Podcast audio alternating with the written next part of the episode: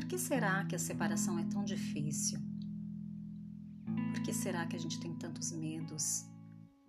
Por que será que nós mulheres temos medos de das pessoas falarem, julgarem? Enfim, a gente passa por isso há tanto tempo.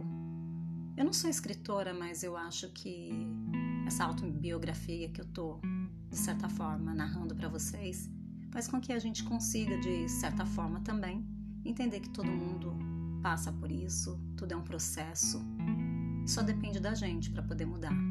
Só depende da gente para poder voar, para poder transformar o sofrimento em amor, em gratidão, mas acima de tudo, aprender que teve lição. Isso é muito importante.